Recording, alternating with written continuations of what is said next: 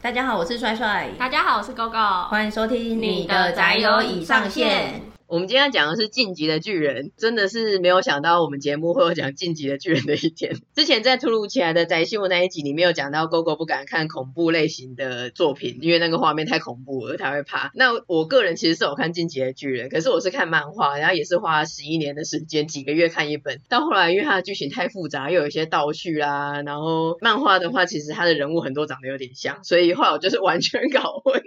但我本来就对这部作品也没有到那么上心，所以我也没有想说我一定要把它研究到一个很彻底，还是重新全部接回来看。我就是抱着得过且过的心情。那我心里就觉得说，照我们两个这种对这部作品的这种 进度跟了解的话，我们是不可能能够讲这部作品的。结果没想到，GoGo 最近在 Netflix 上看，然后一看就一试成主顾，竟然超快的时间完全看完，应该是一个月以内吧，甚至是一周内，哎，超夸张，四季耶。而且你还去把漫画补完，这完全入坑，我真的超惊讶的。真的好好看哦！我看完之后，真的想到了那句话，就是那一天人类第一次战胜了巨人。我觉得 我也战胜了你自己吗？对。我也觉得这算是认识你以来的一个很非常大的进步，诶，是巨人的一小步，你的一大步。是哈，对，因为我真的完全不觉得你有办法看这部。那时候在看的时候，确实巨人把人类咬到口中，那时候我真的也是都尖叫。可是我就是看完了，而且我真心的觉得好好看哦。真的，你已经成为一个晋级的 GoGo 了。没错，献出我的心脏。所以我们两个人之中，终于有一个人了解进击的巨人，所以我们可以讲这一集。我觉得这一部不看真的很可惜。我对于过去我这么抗拒跟没有接触它，觉得很遗憾。但我觉得这个时间点来看真的是很好，因为刚刚讲你看漫画就看了十一年才终于等到它完结篇嘛。嗯，在这个二零二一年等到它完结篇再来一次看，真的会比较有感觉。而且我真心的觉得进击的巨人一定要看动画啦，是吧？对。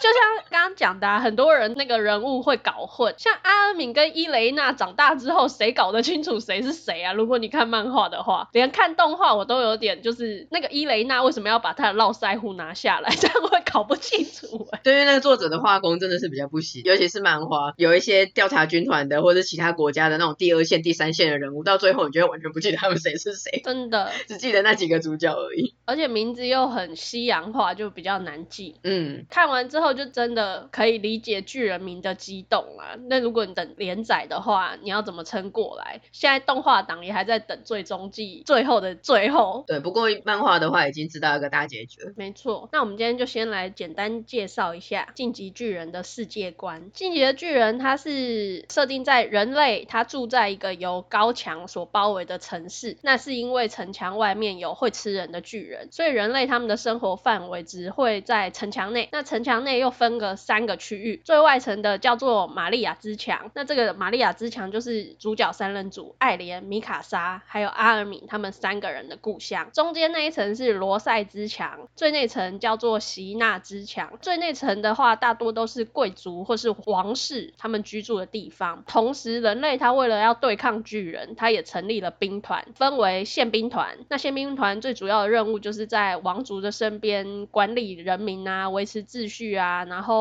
负责逮捕或者是拘禁政治犯和重大罪犯，另外叫做驻扎兵团，负责强化城墙还有墙内地区驻守任务的部队。另外一个叫做调查兵团，主要它就是负责城墙之外的搜索行动，也是正面挑战巨人的部队。那这个部队它的死亡率最高，兵力的耗损也最多。可是因为他们长期都和巨人在作战，所以他们的战斗经验也是最丰富，而且是最能打的一个兵团。其中有一个最强、最强、最强。要讲三遍的特别作战小组，就是由我们李维兵长担任班长的部队，又叫做李维班。这个调查兵团基本上，如果是没有看过这部作品的人，你在市面上会看得到人，其实几乎都是这个调查兵团的，包括他们的制服，一个褐色的短版的外套，然后有一个绿色的斗篷啊，脚上有绑带，然后腰间有两个立体机动装置。最重要的是队徽是自由之翼。嗯，最后一个是训练兵团，这个就是菜鸟训练生他们们在正式分配到刚刚提到的那三个部队之前所受训的地方。那这个故事它一开始就是主角三人组艾莲、米卡莎跟艾尔敏他们三个人的故乡玛利亚之墙，就在某一天被突然闯进的超大型巨人跟盔甲巨人给摧毁了。艾连他还亲眼目睹妈妈被巨人吃掉，于是他就发誓说他要杀光所有的巨人。然后艾莲的爸爸他从此也就下落不明，找不到人。艾莲、米卡莎和阿敏他们三个人就随着其他的难民撤退到第二层的罗塞之墙里面，之后也就加入了训练兵团。在经过五年的训练啊，艾莲他们终于从训练兵团毕业了。这个时候，超大型巨人领军的巨人们竟然又突然出现在罗塞之墙里面了。那这群训练兵他们就被征召一起来对抗。结果艾莲为了要救阿尔敏，竟然被巨人给吃了。之后就出现一个不攻击人类，反而攻击巨人的特殊巨人。整个战斗结束之后，才发现说，天呐，那个巨人竟然是艾莲，连艾连他自己也不知道，他竟然有这种巨人化的能力。人类他们因为未知的事物而感到害怕嘛，所以要怎么处置艾莲？是要杀了他，还是要拘禁他？怎么样的？就有一番的争论。最后是由皮克西斯司令，他就赌了一把，就说好，我们利用艾莲巨人化来试试看，能不能够成功的堵住罗塞墙内那个训练区被破坏的城墙。我们兵团的团长艾尔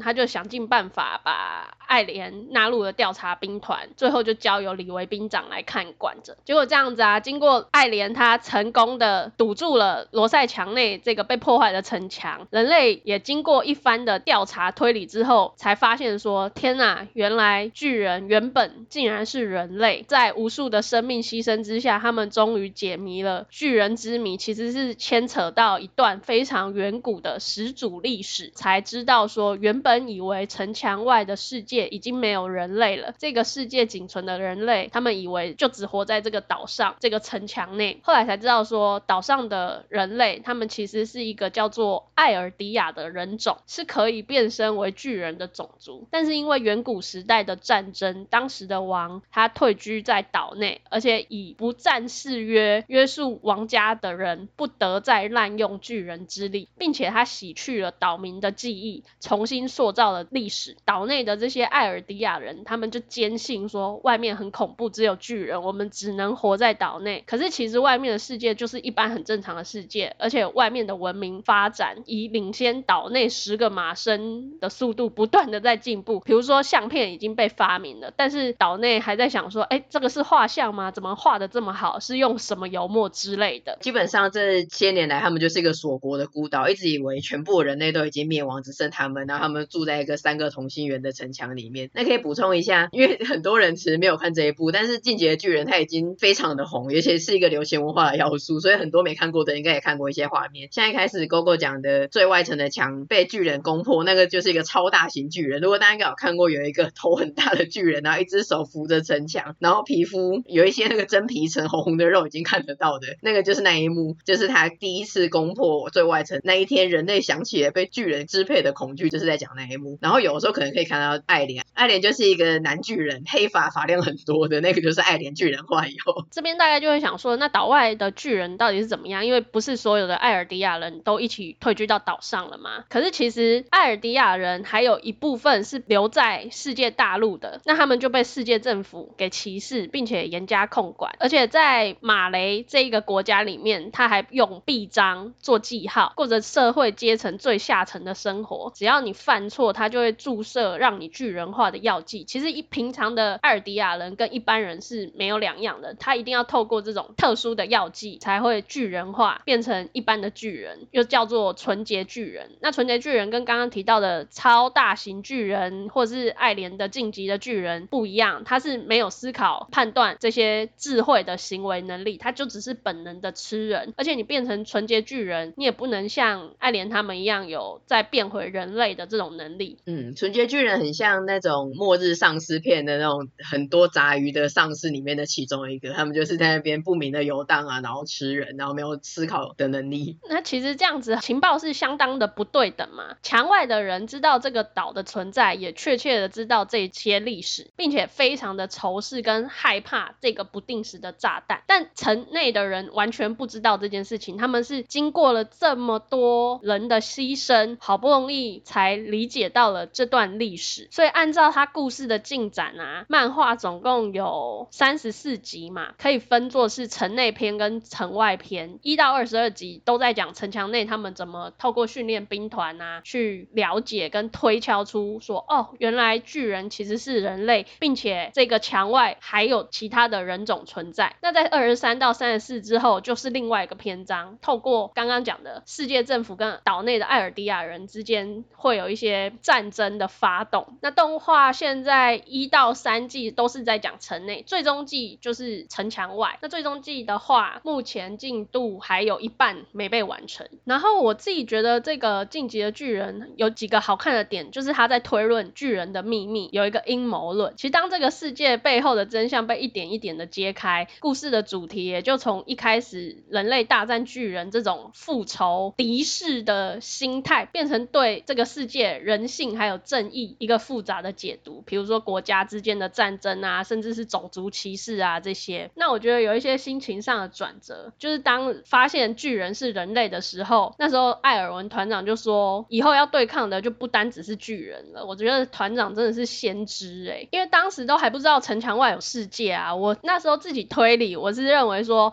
是不是王族为了政权统治搞出来的？那这时候我想大家应该都是这样认为的吧？就一般读者，所以艾尔文应该也是这样觉得，他就发动了政变。因为这时候的王族其实是假王族，就随着调查兵团他们蛛丝马迹的发现，权力核心他们就觉得不行，我要斩草除根，不然我们的权力就会消失，所以就把艾尔文抓了，还准备要斩首他。那在审判的时候，就有人要冲进来，快报就说：“哎，巨人闯进罗塞之墙啦！”那权力核心的这群人就为了自身的安全还有利益，就说：“不行不行，不能开放难民进来我们锡纳之墙内。”然后在场还有良心的兵团们就很寒心。后来兵团的总统还有司令才说这是假的，就是为了要看清权力核心到底是不是真的有心要救人类，他们在决定说要不要推翻。护卫队的司令就说：“不管你是真王还是假王，能够救最多人的，对他来说就是好王。”那也因为艾尔文的这波神操作，就顺利的政变成功，人民也因为明智开化了，逐渐窥探到一些历史的真相。这是我觉得第一个非常好看的点呢。我觉得他就像我们之前有聊过的，很多人会把它当成是一个巨人学，你可以去很深层研究的主题，因为他讲了很多关于政治啊、种族方面的事情。像在帕拉迪岛那个时候，刚刚 GoGo 讲到的腐败的王权们，他们自己躲在最里面的墙，然后外面一大堆巨人，但反正出去卖命的啊，去调查都是调查兵团，他根本没有在管。这个是一部分。然后后来知道说，其实外面有一个大陆是马雷国的时候，那个时候又是另外一种。其实我觉得在原本的那个岛的时候会很难过，是觉得说有一些人在那边享受一些既得利益，然后让其他人去卖命。在人类对于巨人这种东西，其实会有一种深层的恐惧跟绝望感，那个是一种感觉。可是后来知道马雷人跟尤米尔人之间的纠葛的时候，又会变成是另外一种感觉，觉得很像是复仇这种东西就只能带来的更多的复仇。然后原本是由尤米尔人他们在压迫马雷人，然后作为形势逆转了之后，被压迫的人很快就转成压迫别人的人，或用一些思想改造啦、洗脑啦，或者像你刚刚讲的用臂章去把人类分等，就觉得很多很写实的地方，然后觉得这种东西很根深蒂固，然后真的很难去改变，好像比人类去跟巨人对抗更困难欸。我也觉得，就是到后面真的会觉得，还不如你就让他单纯的就是人类对抗巨人，你为什么要让人类跟人类这样这么纠葛的对战？觉得好沉重哦。对，我看那边的时候觉得蛮难过的。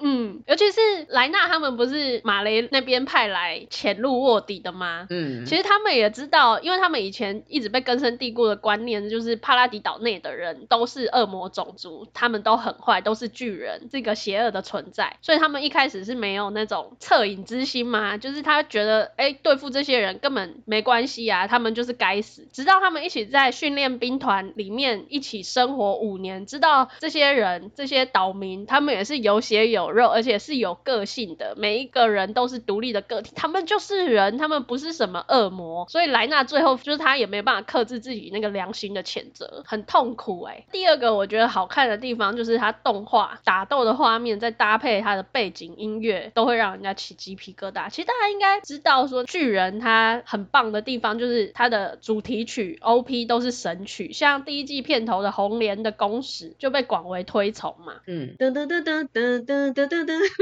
真的很激昂。第一季有两个片头啊，后期的叫做自由之翼，它开头也就是那种要出征的那种感觉，就觉得哦，因为那那时候已经逐渐要发现调查兵团他们要去夺回玛利亚之墙了，很激昂。第二季的片头叫做献出心脏，这个真的是看完就会让人一直想唱哎、欸，撒撒给哟，撒撒给哟，就每天都想要哼唱这首歌。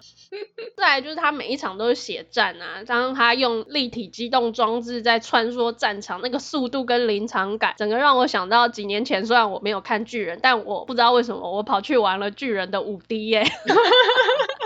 而且他玩的那个场景就是刚刚讲到艾伦他们刚从训练兵团毕业，第一次出任务去罗塞之墙的那个时候，然后他是用艾莲的主视角，就很像你真的穿着立体机动装置在那边飞来飞去，你知道那个墙内这样子咻咻咻咻咻，然后那边有一堆巨人就要抓你，而且你还要去巨人的嘴巴救阿尔米。哇，五 D 是怎样？你站在一个像舞池一样的地方，然后头上戴那个 VR 嘛，然后手上真的有给你拿着东西这样吗？你要是坐在椅子上，然后他有一点，其实它应该是个平面，可是它故意营造你坐的地方好像有一点要掉下去的那个感觉，嗯，所以你会觉得你好像是悬空的。当然那个气体呀、啊、喷水啊这些都有，哦，像我们在环球影城做的那一种东西的感觉，类似。那另外我觉得它有一首神曲叫 Reluctant Heroes，这个真的是。是我们的兵团之歌，又特别适合我们的兵长李维，因为它里面有几个歌词，我觉得非常的到位。就是他说不能回头，他们不会回来；不能害怕，总是屡屡复返。这个就像说是一场噩梦，此刻对我来说是痛苦无比的。没有人想要英年早逝，想起悲伤的那一天，对我来说不可思议。我能够看见你的面容，听到你的声音，这真的是想到说一路走来，我们调查兵团失去了多少人，身边的人。熟悉的人、最亲的人，还有最尊敬的人都走了，就只剩下他自己一个人呢。我觉得也很呼应一开始那些乡民啊，在调查兵团这样子断手断臂，每个人都缠着绷带，一群人浩浩荡荡的出去，只剩下小猫几只的回来，他们就会缠上去问说：我们的家人牺牲是否有意义了？当时他们真的答不上来，因为他们一样一无进展，那种无力感真的是很深很沉。嗯，对，就我们而言，我们觉得调查兵团。超可怕的，因为你一样是人类的肉体一己之力，然后你要去 墙外对抗那些超恐怖的巨人，一出去你的同袍都会死掉，甚至你也不知道能不能回来。可是其实，在故事之中，他们不算是被尊敬的存在。很多人都觉得说，我们缴纳税钱给你们，然后然后嘞，你们杀了几只巨人给我们看，我们能出去了吗？就是对他们其实真的是很不公平。这个可以理解为什么那些新兵们都其实想要加入宪兵团，在城墙内，对啊，保护秩序就好了。这叫什么？吃力不讨好的工作吗？比吃力不讨好更不讨好，真的是要很有勇气跟抱负的人才会愿意去做这种事情。那讲到调查兵团，就必须讲我最喜欢的就是团兵、团长跟兵长，我因为团兵献出我的心脏。我觉得你也是因为深深的蒙上这一对，你才会继续看这一部作品。他们真的很棒哎！我先讲兵长好了，兵长怎么会这么帅啊？虽然他只有身高一米六，可是他气势大概就是一米八，而且你有发现他的穿着、穿衣打扮真的是相当的优雅，搭配他那个高冷的气质，无视一切的。眼神，但他又只对自己人温柔，真的是。他不是通常都穿制服嘛？然后中分啊？没有没有没有，他还会。你说他的私服很有品味，就对，超少穿私服的好不好？哪有他穿私服站在艾尔文旁边的时候真的很美哎，那个画面。是个什么周末约会吗？如果是的话就好了。他有几个点我觉得还不错，是比如说爱莲他那时候被托管在李维班嘛，那其实李维班里面的其他小队员都还是蛮害怕他的。他在一次的意外，突然就大家在那边喝茶，爱莲就变身了，把大家都吓死，大家都冲上去就说爱莲你想干嘛？你想干嘛？然后拿着那个刀一直对着他。这时候李维就出来就说冷静一些，不要紧张。爱莲还以为在讲他，结果他转身一看，发现我们兵长挡在这些小队员前面，叫大家不要紧张，冷静一些。嗯，就这个时候你发现他其实是对事物之间他有一个取舍，跟他全然相信爱莲他。不是故意的这件事情，但我最喜欢的当然还是他跟艾尔文之间嘛，完全的信任艾尔文团长。然后我另外发现他也有点像义勇，这可能也是我喜欢他的原因。义勇不是没有被讨厌吗？兵长有一次也是话很多，然后就被反问，就说：“哎，兵长，没想到你今天讲那么多话。”然后他就说：“我本来就爱讲话。”记得有一次次吉克也跟他说：“你一定不受欢迎。”兵长就说：“我也曾经受欢迎，好不好？” 这样子，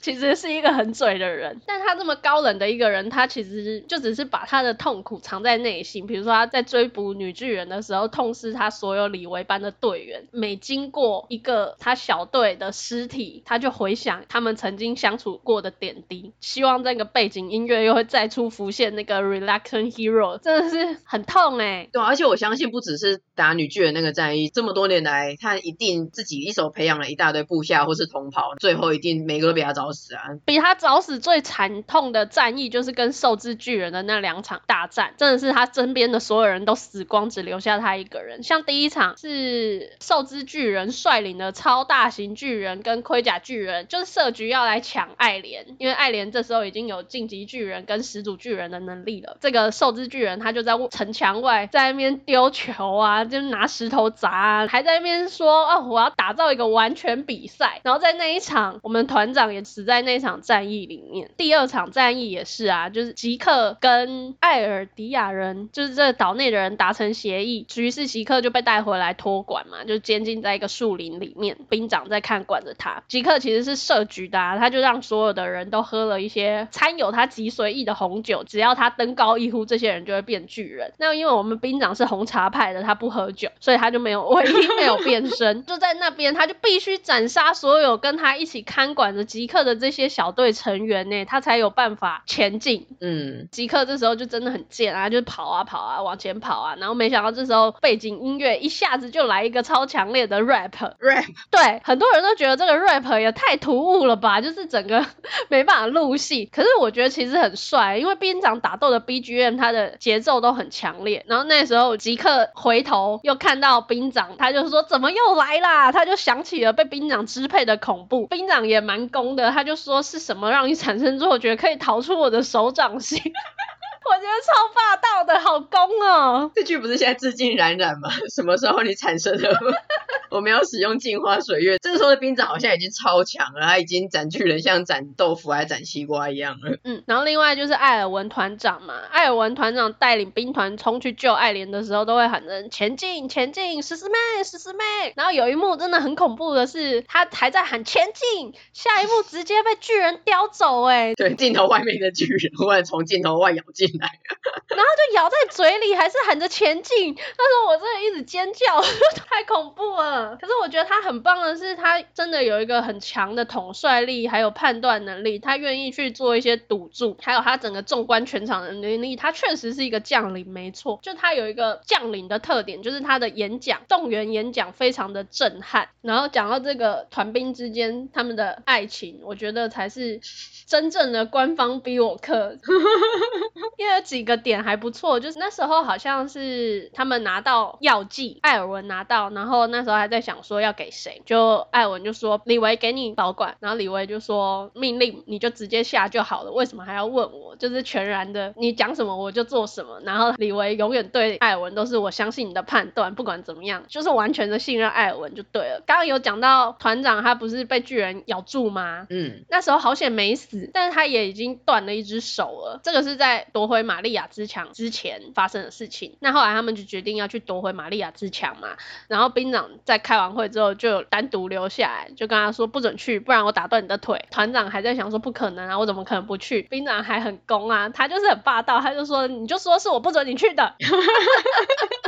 然后后来夺回玛利亚之墙这一战，兽之巨人刚刚讲到，就是他一直在那边营造完全比赛，自己玩得很开心嘛。那艾尔文这时候就有点沮丧，因为已经几乎是全军覆没的状态下了。艾尔文他有一个梦想，就是比起真的要去救人类或是做这个巨人大战，他其实是想要知道城外的世界，因为跟他以前受的教育有关系。他对于这个城墙外到底有什么一直很好奇。然后艾尔文就有说啊，他就说好想现在就去看那个地下室哦。但是李维，你能看见我们已经死掉的这些同伴吗？同伴们他们在看着我们，他们想要知道他们献出的心脏现在怎么样了。嗯，那战斗还没有结束。这一段的对话其实是很哀伤的。李维跟团长他们之间的关系是很要好的，但是这时候兵长就对他说：“你给我放弃你的梦想，带着新兵一起去死吧。”就是艾文有跟他说，唯一的解方就是我带着这些人冲出去，吸引嗯兽之巨人的注意力。那你就绕过去他背后，只有。有你可以砍杀兽之巨人，所以兵长才说了这句话。对，我觉得他的意思是叫他专注在当下，不是真的叫他跑去送死，是叫他专注当下完成这个任务，不要去想说啊，好想要做什么啦，好想要，就是不要去想过去已经死去的队友，然后不要去想说、啊、你们的目标，反正先完成当下这个目标。嗯，而且总是要有人继承这些遗志，继续的前进。所以如果有任何一个突破点的话，他都觉得不应该放弃。对，不过团长刚刚讲那句话，其实就是立旗了。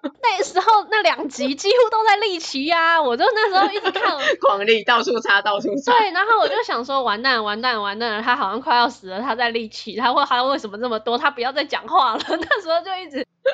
内心碎碎念，就希望他不要。你希望兵长堵住他的嘴？对，用任何方式。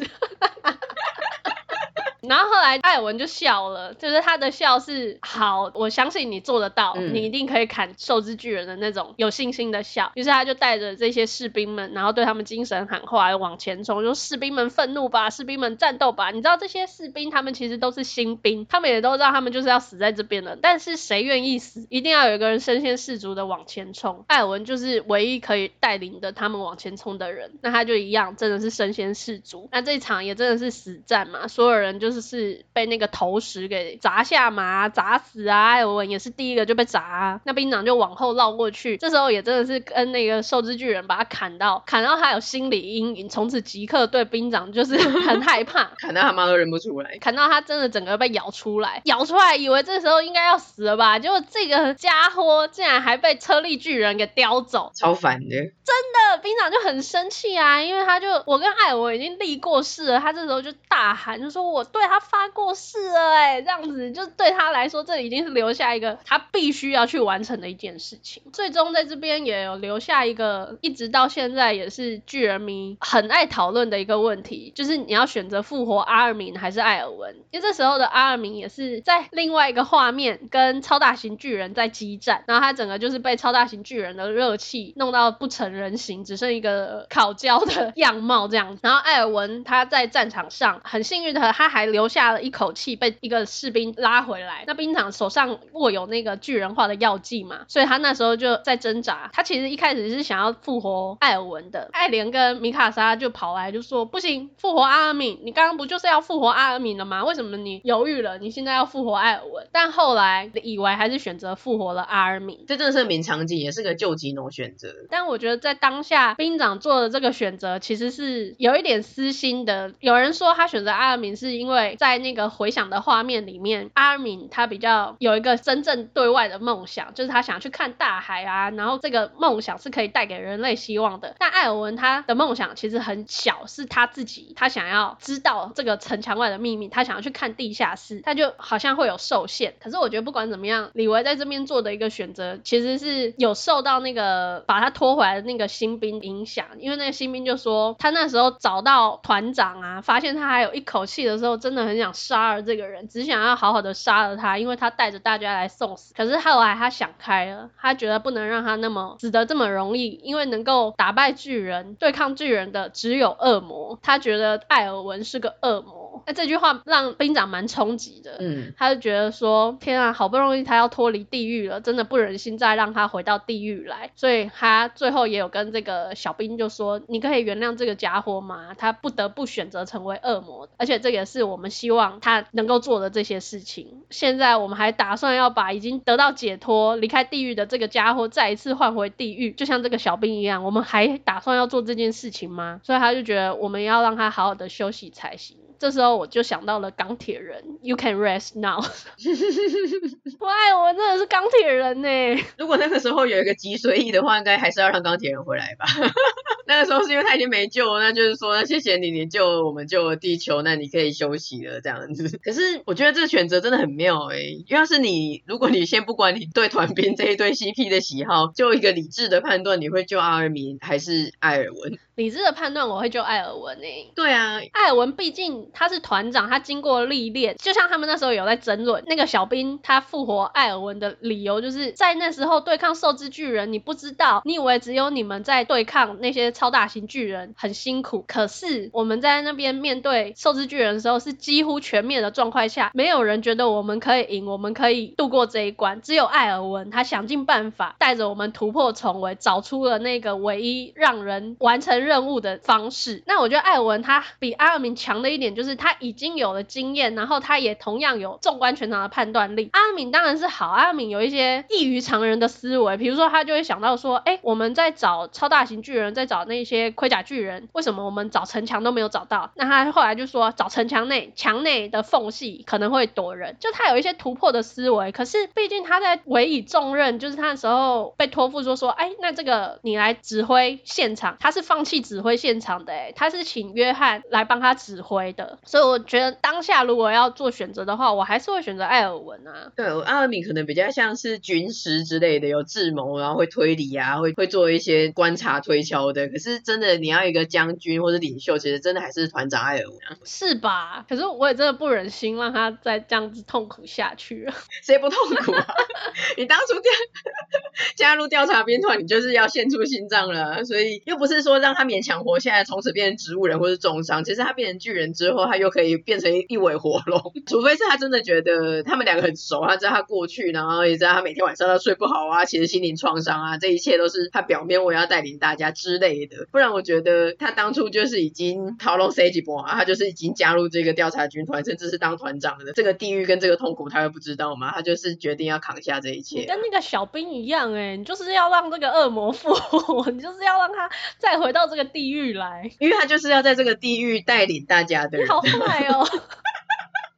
好，讲完团兵，花了很大的篇幅讲团兵，回来讲主角。我没有特别喜欢主角，哎，尤其是艾莲。那时候我就觉得他还蛮中二的啊。前期还是小朋友的时候，他就是一直喊啊，就是说我要杀了巨人，我要对巨人复仇，我就是要加入调查兵团。嗯。然后后来真的加入调查兵团，而且巨人化，他们也发现说，哎，那女巨人其实是雅尼，就是跟着他们一起训练的团员之一，就想尽办法要捕捉他嘛，就设局要捕捉雅尼。就是他还不愿意相信呢，甚至还不愿意。去跟雅尼对打，跟这个女巨人对打，我就想说，天啊，这个时候大家整个在这个城墙内死了多少人，死了多少人民啊，死了多少兵团的人，你还在后面说我不相信，我不相信，这一切都是假的，你是疯了还是怎么样？他一开始就是有点中二，跟脑袋不太好使，但是偏偏就只有还有这个这么强的能力，有点受制于他，所以就变成是每方势力都想要抢爱莲，调查兵团就一直要去救爱莲，前面其实还蛮像抢救雷恩大兵的，就是大家一直要。抢救爱莲这样，对啊，那或者像牺牲超多一般的人，就是为了救这个中二仔。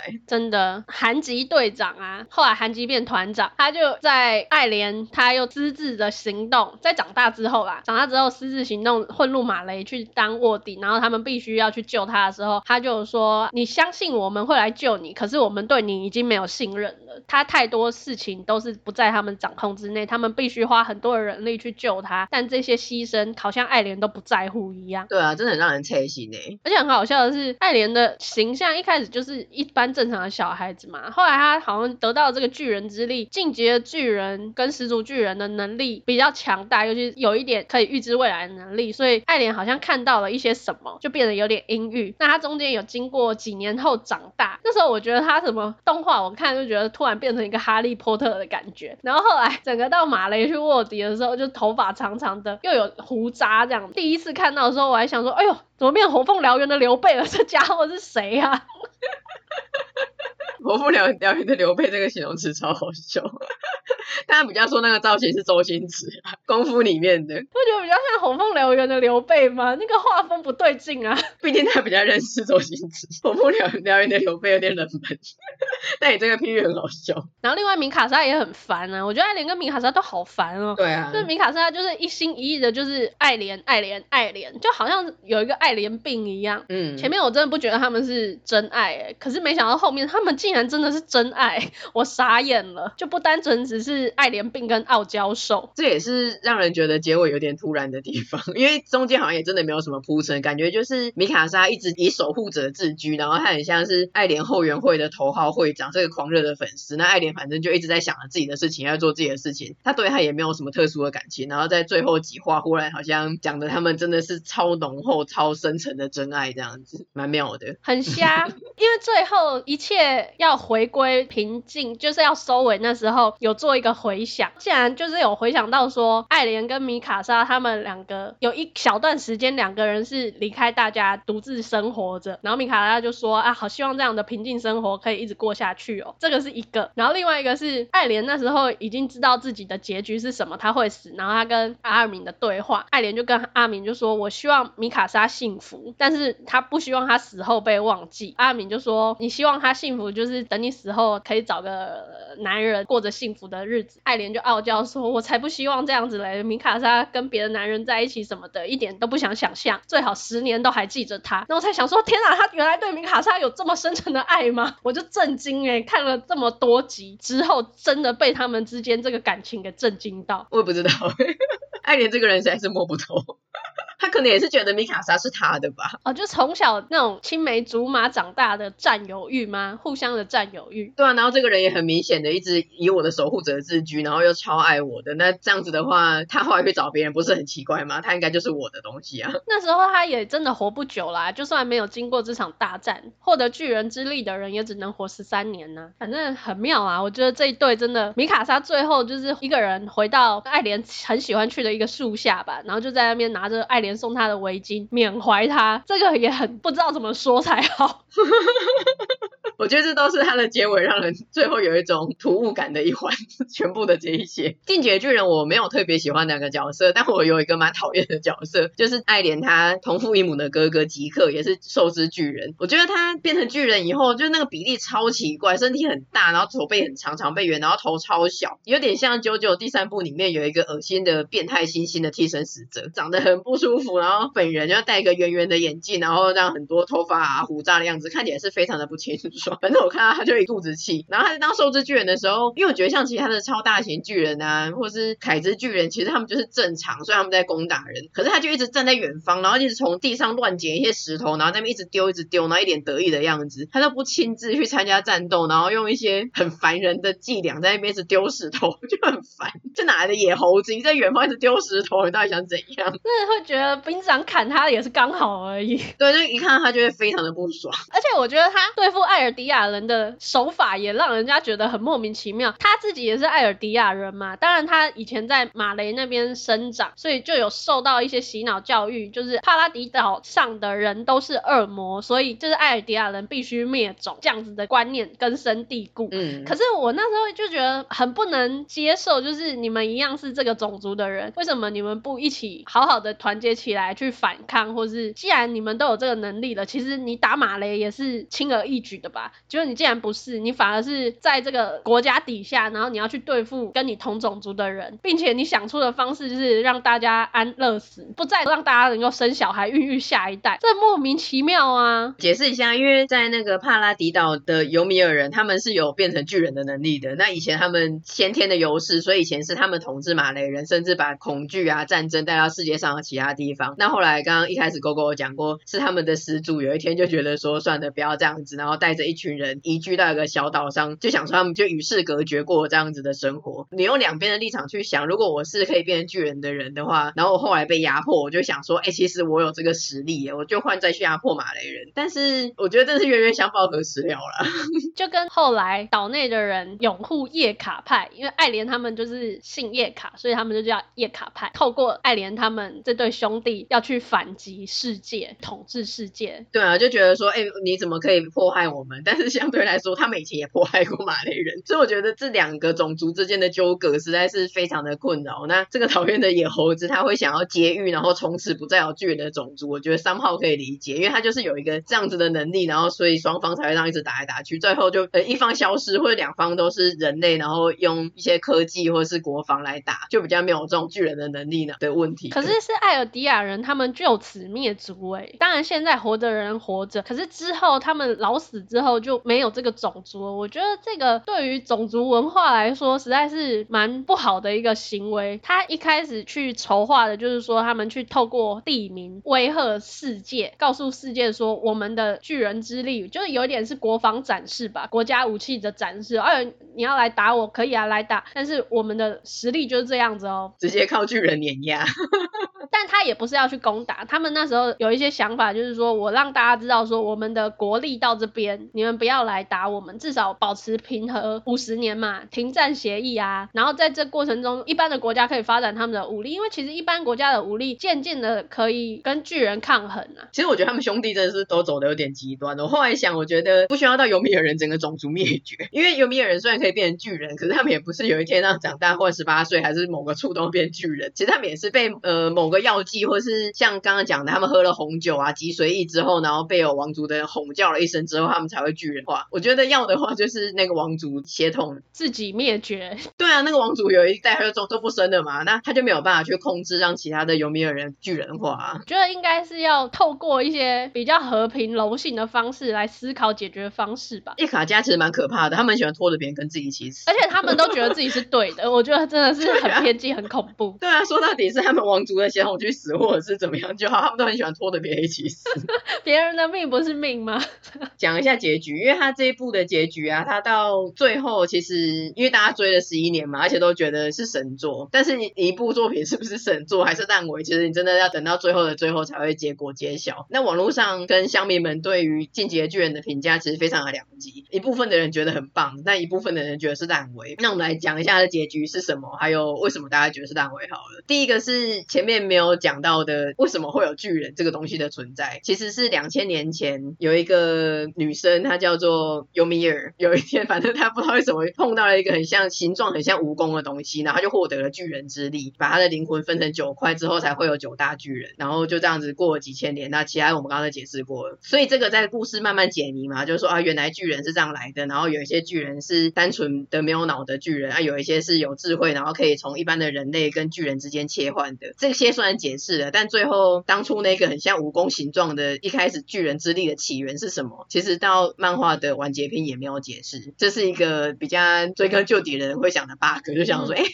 这 为什么没解释嘞？第二个当然是关于最后真正的结局，因为他其实最后的结局，一开始你还没看到结局的时候，你以为是爱莲黑化了，就像《冰与火之歌》那个龙母一样，就忽然踢笑俩公，然后就要把世界毁灭，所以是爱莲跟他哥合力发动的坐标之力嘛，然后就把成千上万的巨人就一起像海啸一般的把城市啊，把人类都都踏平。杀了绝大部分的人类，对，几乎是八成，然后最后变得不管是马雷人还是他原本他们岛上的调查兵团的人都决定说不行，爱莲疯了，一定要阻止他，所以大家一起要杀爱莲来阻止他，然后在最后的最后才说啊，其实这一切包括这一个引起地名的，就是成千上万的巨人海啸，还有之前很多甚至好几年前，甚至爱莲他爸做的事情，其实都是爱莲他得到晋级的巨人的预知未来的能力之类的，这一切都是他铺的梗，他最后。就是要走向这个结局。那他的目的其实有一个原因，可能是因为那个岛跟这个马雷国他们之间一直米不平嘛。那像我们刚才讲的，很多人都想一些解决方案啊，绝种啦，什么战争啊，或者什么的。那艾连他自己的选择方案，还是想说他来制造一个变成一个混世大魔王，制造一个那种这么大的恐惧，然后再把八成的人口都杀了。这样子的话，那些大国的人他没有办法去攻占那那一座岛，然后也展现了巨人的武力。但是这样子大家都会恨那座岛嘛，又跟以前的结局。一样，所以他知道说米卡莎跟兵长他们一定会来阻止他，所以如果他们成功的阻止他的话，他们就会变成拯救世界的英雄。这是艾莲的剧本，但是很多人也是会有争议啦，就想说，嗯，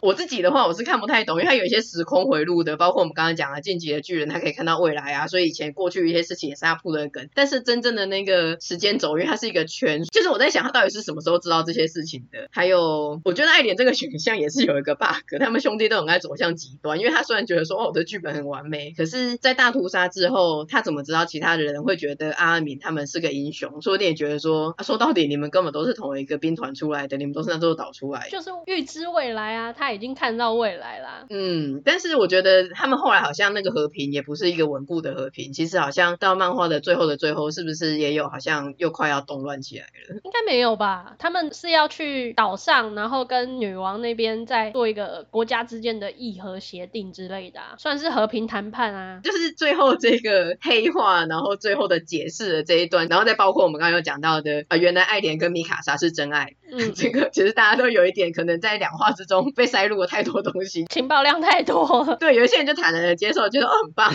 但有一些人就觉得说是这样子吗？真的很傻眼啊！而且最后就是爱莲她有去解释这一大段嘛，她其实很早就有跟大家在说过未来会发生的事情，但他选择自己承受，他就透过那个始祖巨人的力量去洗掉大家这段记忆，大家会再回想起的契机点就是一切大战结束，爱莲死掉，大家会再想起来。嗯，那时候就有提到说，不知道为什么始祖尤米尔以前是奴隶嘛，那他都很听那时候王的话，后来就说这个尤米尔是真的很喜欢、很爱这个王，所以他愿意受到这个王的指令啊、控制啊这些，但他可能在等待人家来解救他，然后他选择的人竟然就是米卡莎，那不知道看中的是米卡莎的什么？是对爱莲的专心一意这样子同病相怜的感觉吗？最后竟然是因为真爱而解救了世界，因为不是。在讲说巨人这个东西真的太 bug 了，要怎么样消除这件事情？然后后来是因为两千年前的巨人的始祖尤米尔，他看到爱莲跟米卡莎之间的真爱，然后就放下了执念，羽化成仙，化成灰，然后从此巨人这个东西就不存在了，世界上就没有巨人了，就解决这个问题了。这让人想到那句永恒不变的真理，就是 Love is power。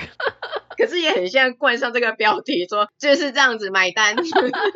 结案就是因为冠上 Love is Power，所以大家都觉得烂尾，就搞半天，竟然还是用真爱，然后说 Happy Forever 这样。对，因为很多人其实都是因为他前面有一些很严谨的一些组织架构啊，然后伏笔啊，所以就很期待说他的一些谜团啊，最后可以在最后这样水落石出，然后很精彩的大结局。就到最后用 Love is Power，然后爱莲黑化，但结果原来他只是想要成为悲剧英雄，在救了大家这样子。你要说他倒真的很差也没有，可是好像可能原本。期待的太高，就会想说，呃，前面好像很复杂，最后有点简单化的结局。而且我觉得他们搞这一切都是不必要的，因为最后尤米尔选择的方式是收回这个种族他们可以变身巨人化的能力。那他一开始这样就好啦，他们干嘛还在那边想说，哦，绝育，然后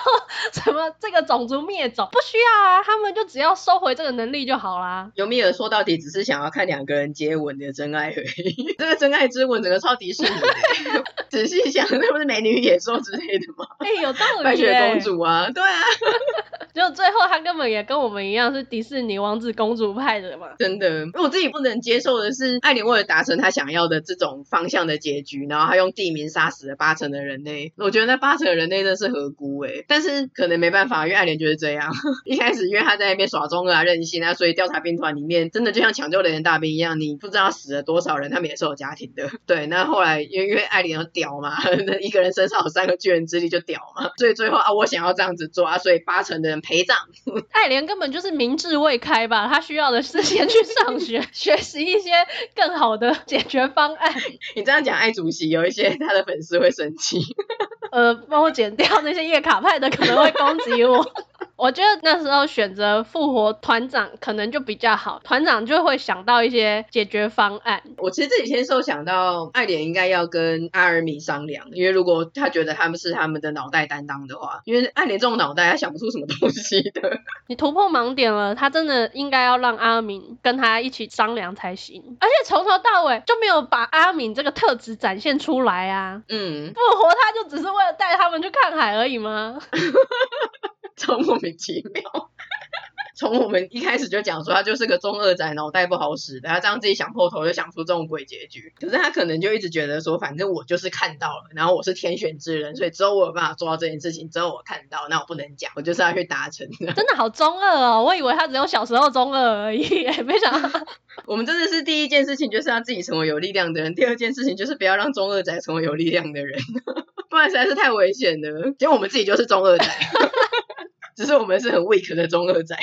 难怪他们一开始就说啊，这个始祖之力竟然让最不能得到的人得到了，是不是他们都看破这一切了？最不能得到的人就是两个，就是米卡莎跟艾莲这一对就是有问题。还有吉克啦，吉克也不能得到。嗯，他聪明归聪明，但是他想的方法也很极端。我觉得最好的方法真的就是尤米尔他自己收回大家的巨人之力。没有，尤米尔脑袋也有问题，他只是一个就是充满粉红泡泡想想看到真爱之吻的人而已。最适合的应该真的是团长，我觉得他比较没有私心。虽然阿米也是有做一些事啊，变成超大型巨人之后，也是有帮忙嗯保卫家园啊。然后，因为他可能爱莲，他一直觉得说，反正我黑化，到时候阿尔米跟米卡莎一定会来阻止我。但是你为什么要这样？就是他说，哎，我闹自杀，一定会有人来阻止我。然后我干嘛，一定会有人来救我。他就中二啊！你为什么要这样？导向就 是中二。等一下，这部片明明我觉得很棒，可是这样子吐槽完之后，好像我也是在想说，我为什么喜欢这一部？是我怀疑了，赶快再回去看几个动画，那个加持一下信仰。赶快再去看我团兵的精华片段。没有啦，所以这就是结局啊。如果你现在进度还停在动画的话，其实都没有这些问题啊。我们刚刚吐槽的都是结局啊。嗯，所以这才是结局为什么都没有争议的地方。结局是看漫画的嘛，现在也在等动画出来。我我觉得这个后面的部分很值得看个两遍三遍再去细思一下，也许有什么地方是我疏漏的。对啊，对啊，因为网络上是很多真的是神人，或是看的很多的，他有回来说，甚至是第一话，其实爱莲啊就已经有铺梗了，就是他其实是真的有头尾呼应的，就细思极恐啊！刚刚就只是一个爱吐槽的乡民，然后不是很了解讲的一些 很粗浅的 comment，、嗯、就是如果你是真的很有见地的人呢，就请见谅，因为我们就是目前我们就看了一次的时候，看到这个结局被冲击到的时候，我们就是会冒出一些这种吐槽。啊，但是我也很想要请听众朋友，如果你有自己独到的见解的话，欢迎来跟我们分享，一起讨论一下，因为这一段真的是很值得被讨论。对啊，这个结局我真的是网络上看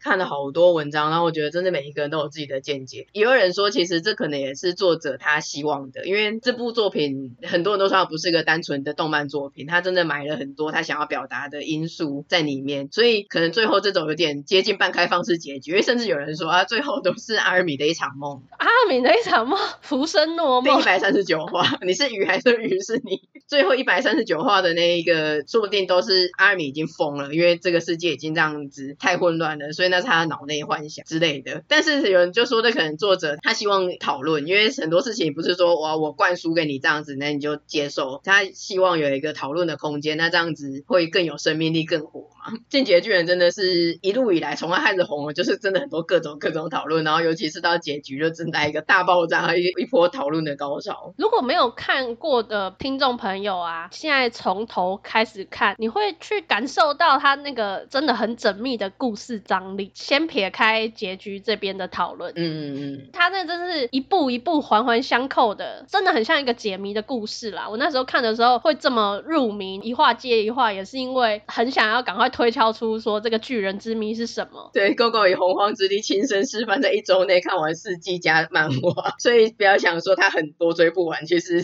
是追得完的。而且我真的觉得大家之前在等连载，怎么等得过来啊？他每一季都停在一个很过分的地方，欸，哎，就是或者是他。每一话结束的地方都很过分，你怎么可能停住啊？那我最后想要吐槽一个，就是我们刚刚不是在讲说始祖之力或者是进击的巨人之力不能给谁吗？还有一个不能给的人就是莱纳，莱纳也是个笨蛋。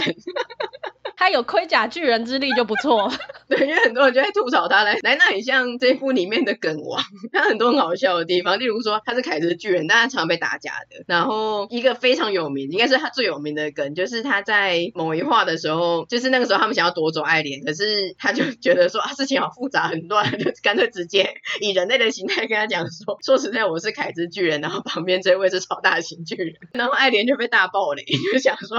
震惊，我也是啊，我也是。啊，我想说那些攻下密啊。这个有多好笑诶，他算是蛮天然的一个角色吧。这个已经在漫画中已经是一个梗了，就是他在漫画中直接自己大爆雷。那另外在现实世界中，因为动画比漫画晚出一点点嘛，所以那个时候在演到我们讲的这个大爆雷这一话的时候，动画的不是有一些弹幕吗？然后有漫画党的人，他就直接在前面，只是他们还在训练兵团的时候，他们两个站在一起的画面，然后直接有人就打说左边是凯之巨人，右边是超大型巨人，所有的看到这个影片的人就被雷到爆炸，我想说天哪！这太过分了啦！甚至不是跟艾莲一起被爆雷，甚至是在前面的故事前期都被爆雷。弹幕一定要关掉。漫画自己本身是一个东西嘛，可是加入了粉丝文化之后，它又会变成另外一个生命。虽然我没有很迷这部作品，但是我是一个很 follow 网络流行文化跟迷音的人。就我自己重整而言，我觉得这是里面最有名的一个梗。左边是凯之巨人，右边是超大型巨人。因为这个在 PTT 的各个看板，不管是不是跟动漫相关的，都会有人莫名其妙就是留这一句话。现在可以有以其他的辩题，例如说，可能有一个人发了一篇废文之后，然后下面的推文就会讲说，左边是超大型废文，右边是凯之废文。之类的，我觉得这个很好用，比那个莱纳尼做啊的应用层面比较广一点。就我自己而言的话，我觉得《进击的巨人》，我自己虽然没有到很入迷，可是我觉得再复习一下，我觉得是不错啦。有一些那种很经典的桥段啊，很紧凑的战役啊，或者像兵长啊这种，真的是很经典的角色，就是这部作品带给我们的。那我另外我觉得 很谢谢这部作品带给 GoGo 是第一个，他突破了他的像是戏路限制嘛。他可以开始看这种东西，因为以前有些东西我不管怎么推荐，GoGo 反正就不会去看，但是因此就让他看的，我觉得他以后的那个 看的作品的更广了。你干嘛很像我的经纪人，然后你很担心我的戏路受到限制一样？而且再一次，我觉得团兵呢，他真的开启了 GoGo 的 BL 之门，因为我我觉得这是你最迷的一对。对，我觉得怎么会这样啊？这么美好啊！嗯，之前有一些你就是说啊，这对不错，我认可，可是我觉得你没有到真心的被萌到跟迷，但这对我真的感觉到你对他。们的热情，我也觉得哎、欸，怎么会这样？我自己也很有感觉。之前你有传一个日本有一个活动，是跟进击的巨人合作，你可以哦，有个电子看板，可以面对面跟他们一起吃饭那一个。对对对，我就跟帅帅说，哦，我要去，我要我想要去，我想要预约艾尔文跟兵长的前面的位置。然后他就说，或者是让他们两个坐在一起，面对面。对，然后我就说，好好好好好，我坐他们旁边，隔壁桌就好，看着他们吃三碗饭，不吃也。也没关系，好像可以度过饥饿三十。总之这部推荐给大家啦，我不会讲它是神作，可是它是不错啦。那不管无论如何，中性而言，它一定是这十年来非常火红的一部作品。所以如果你是一个本身就蛮有在深耕动漫界的人的话，是真的不要错过这一部。那也希望大家跟我们分享一些你喜欢的角色，或者是你对结局的看法。那我们今天这一集就差不多到这边。喜欢我们的节目的话，请分享给你的亲友。然后我们有 Facebook 跟 IG 粉丝页，请在上面订阅追踪我们。也请在 Apple Podcast 给我们五星的评价哦。下次见啦！下次见，拜拜。